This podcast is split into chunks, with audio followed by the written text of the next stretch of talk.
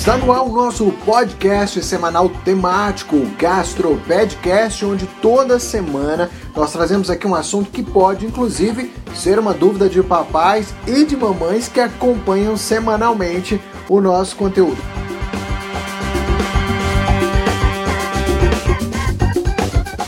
Gostaria de começar o nosso episódio de hoje trazendo uma contribuição diferente, que não vem de um papai nem de uma mamãe vem de um colega do Dr. Fernando Marcos, que é pediatra. Os pediatras têm uma relação muito próxima, né, é, dos gastropediatras, que juntos, inclusive, discutem é, sobre os casos, sobre os assuntos de consultório. Inclusive, também já falamos aqui que a gastropediatria é uma atuação mais específica do pediatra. Se lembram disso?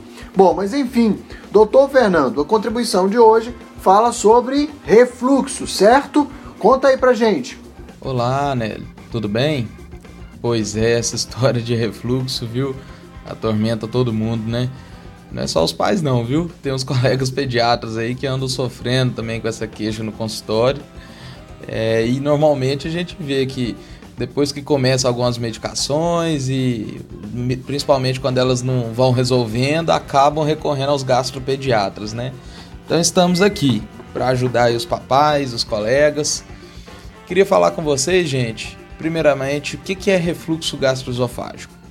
Bom, então é definido como essa passagem do conteúdo gástrico né, para o esôfago, como bem diz no nome, só que algumas vezes esse conteúdo pode chegar até numa parte mais alta, até a boca e até se exteriorizar normalmente como uma regurgitação, tá? Algumas pessoas vão ter episódios de refluxo em determinados momentos do dia, isso não quer dizer que é errado. Isso acontece por um relaxamento transitório do nosso esfíncter esofagiano inferior, que é um músculozinho que fica lá na porção final do nosso esôfago e que faz, ele abraça, né, o esôfago, ele faz um efeito de impedir esse retorno da, do conteúdo do estômago para o nosso esôfago. Normalmente esses períodos são curtos e eles são considerados normais. Então, primeiro conceito, gente, temos um conceito agora aqui que é nem todo refluxo é doença, tá? Vamos gravar que vão ter outros conceitos aí no nosso bate-papo.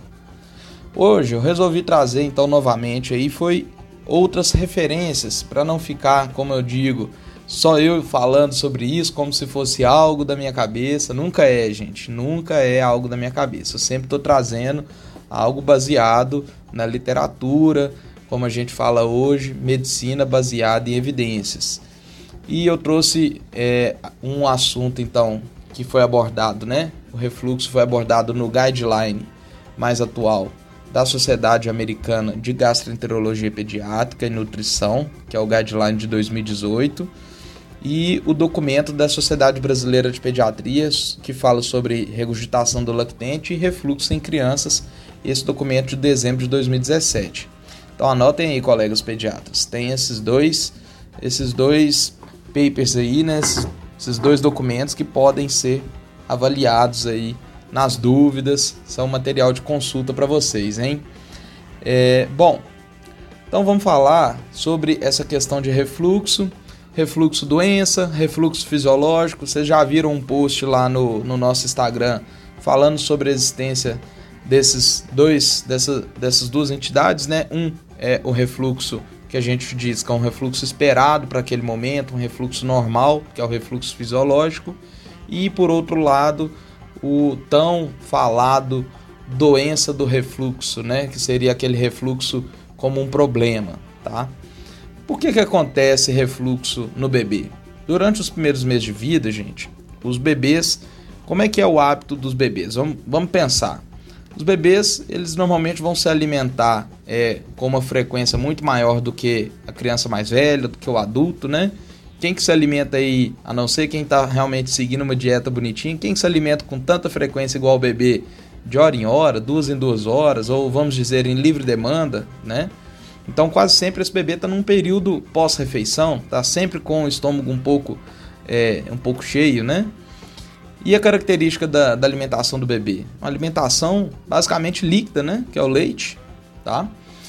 Então é, é comum do bebê estar tá sempre é, com o estômago mais cheio, uma alimentação líquida, principalmente se essa última alimentação do bebê foi é, num volume maior, por um tempo maior, pode até ser que esse, que esse bebê já tenha um episódio de refluxo nesse momento.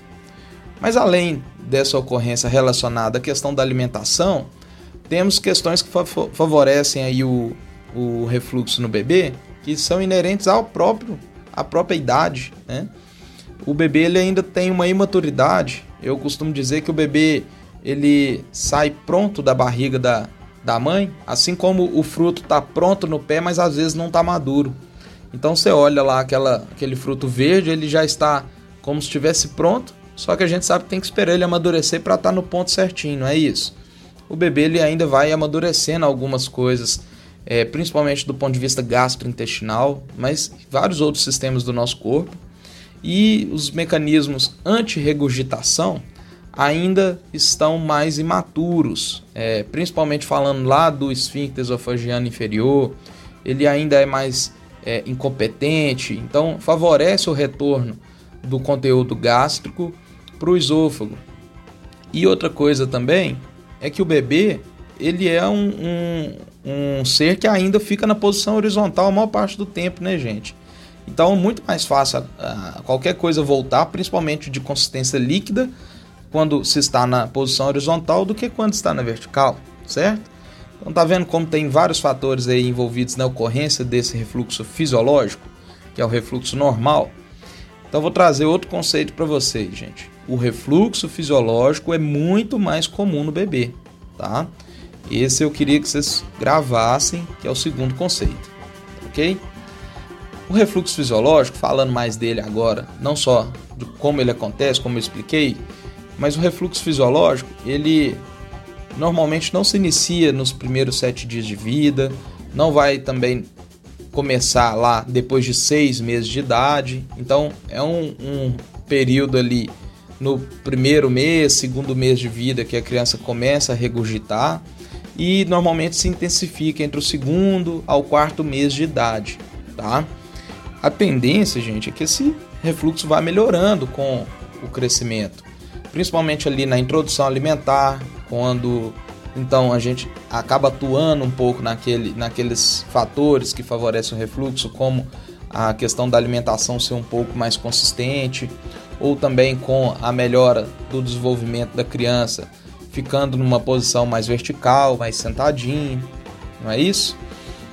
E qual que é o tempo para a gente resolver? Então, pensando que é uma alteração normal, né, que é um sintoma esperado, ele se resolveria ali por volta do primeiro ano de vida. Isso, pelo menos, é o que a gente vê na prática. Mas vou dizer para vocês que no papel diz que pode demorar até o segundo ano de vida, tá? E como que a gente driblaria essa situação para pelo menos ver se o bebê golfa menos, regurgita menos, né? Então, nós vamos deixar esse bebê é, numa posição mais vertical, principalmente após a mamada, tá? Evitar coisas do tipo bebê conforto, que acaba deixando a criança com um aumento da pressão abdominal, principalmente dentro uma pressão dentro do estômago, e que poderia favorecer então essa regurgitação, tá? Deitar esse bebê então mais de barriga para cima, viu? E nos bebês maiores, ali que já saiu daquela faixa mais de risco de morte súbita, a gente poderia usar também um travesseirinho, de certa forma, embaixo ali do, do colchão para poder levar um pouquinho a, a cabeceira, certo?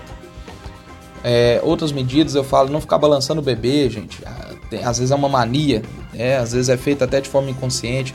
Ficar balançando o bebê durante ou logo após a mamada dá uma segurada. Vamos deixar o bebê mais tranquilo, tá? É, uma outra coisa importante, não usar medicação por conta própria. Tomar cuidado, lembrar que todo remédio tem seu, seus possíveis efeitos colaterais, tá? Um conceito aqui interessante, tá? Nem todo choro é refluxo. E aí eu tô trazendo mais um conceito para vocês. Nem todo choro é refluxo. O choro é uma forma de comunicação universal do bebê. Então, ele é, pode se manifestar se a criança está sentindo incomodada com o tempo, com a roupa que está vestindo, se ele está coçando o ouvido, se ele está é, achando muito barulhento aquele local, se a superfície que ele está, ele está achando ruim, muito rígida, muito fofa, se a roupa está pinicando, se ele está de xixi, de cocô, se ele está com sede. Então, é uma forma de comunicação universal, né? E muitas das vezes esse choro ele é relacionado a uma possível queimação do esôfago. E isso aí é uma coisa que a gente escuta, né, os pais relacionarem isso.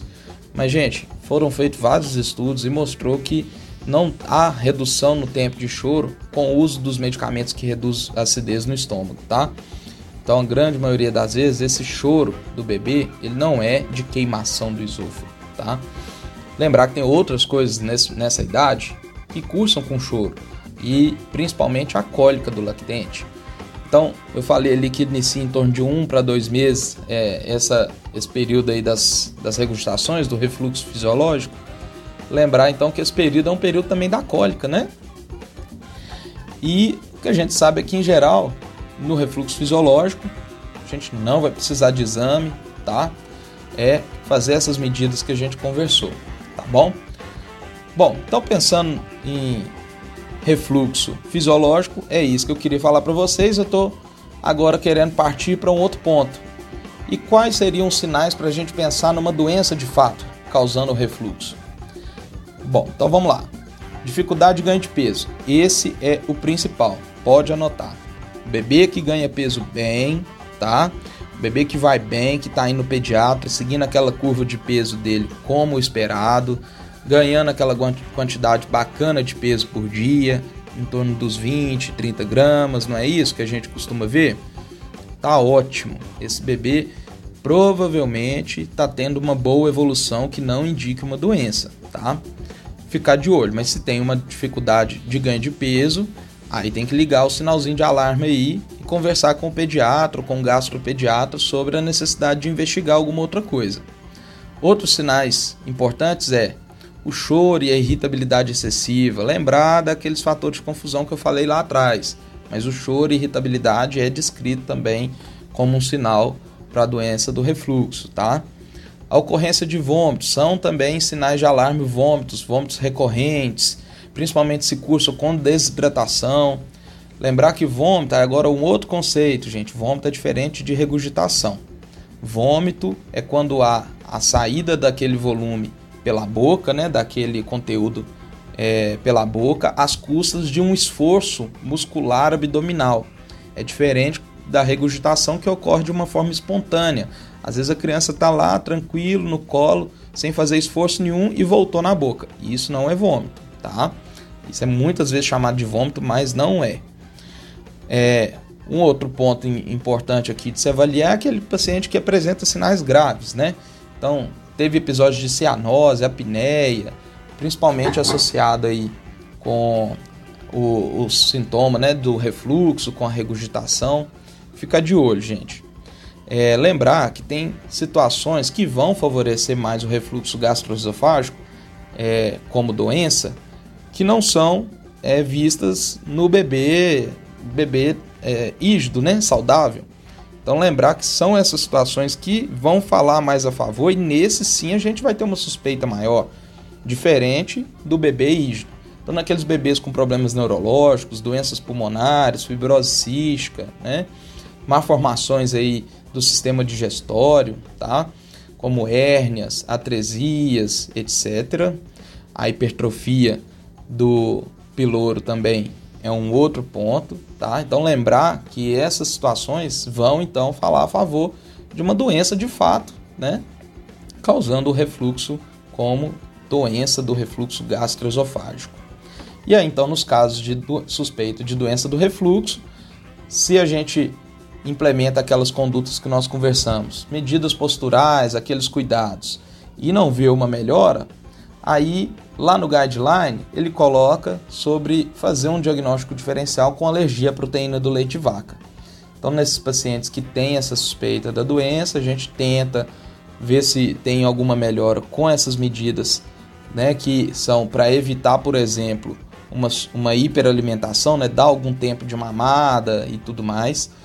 A gente tenta controlar isso um pouco melhor. Se isso não melhora o paciente com refluxo, a gente pode fazer o diagnóstico diferencial com alergia à proteína do leite vaca. Então ela não é a primeira suspeita, gente. Não é a primeira suspeita.